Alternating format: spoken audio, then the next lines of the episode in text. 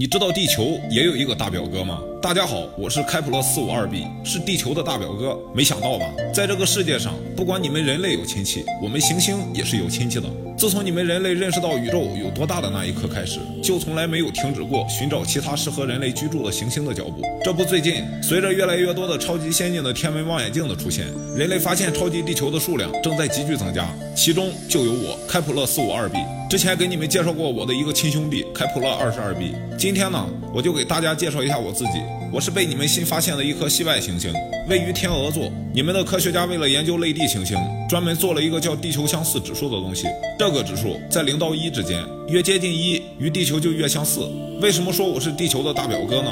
因为我与地球的相似度高达零点九八，这个相似度叫声亲哥也不过分吧？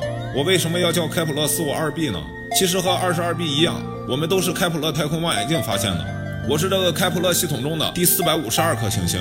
我可不是像你们想的那样直接用望远镜看到的，我是通过眼识法观测到的。这也是我的独特之处吧。我距离地球一千四百光年，绕着一颗与太阳非常相似的恒星转动。我到这颗恒星的距离跟地球到太阳的距离差不多，所以我是迄今为止你们发现的最接近地球的孪生星球。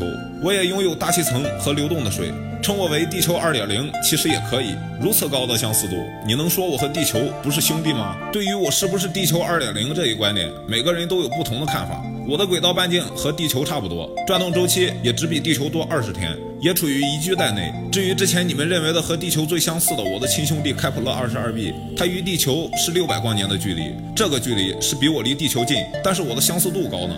它的相似度才百分之八十三，只不过是我离你们远，你们没有仔细了解我罢了。现在了解了，你们知道我比开普勒二十二 b 要更近乎完美了吧？不过我知道，想要满足人类的居住和生存条件也是非常苛刻的。首先得保证有水、空气和大气，其次最起码的这颗星球得有岩石星球，得是一个实心的，不然人类走一步掉一点，走一步掉一点，干脆去地下居住算了。不过遗憾的是，目前来说，并没有证据表明我是个岩石星球，但也没有说我一定不是一个岩石星球，因为你们人类目前还没有探测到那么远的地方，所以一切都是未知，所以缺乏关键性数据。现在还不能说我究竟是不是另外一个地球，只能说我是迄今最接近另外一个地球的系外行星吧。在宇航局的声明中，并没有把我称为另一个地球或者地球二点零，只是称这是人类在寻找另一颗地球道路上的里程碑式的发现。也就是说，我的出现只是让你们在寻找地球二点零的。道路上更近了一步，对于我来说，这可真是个遗憾啊！你们的科学家通过研究发现，我所在的这个星系中央的恒星比太阳大，温度也比太阳稍高一点，所以导致我表面的大气层比地球厚，表面气温也比地球高一点。科学家们预测，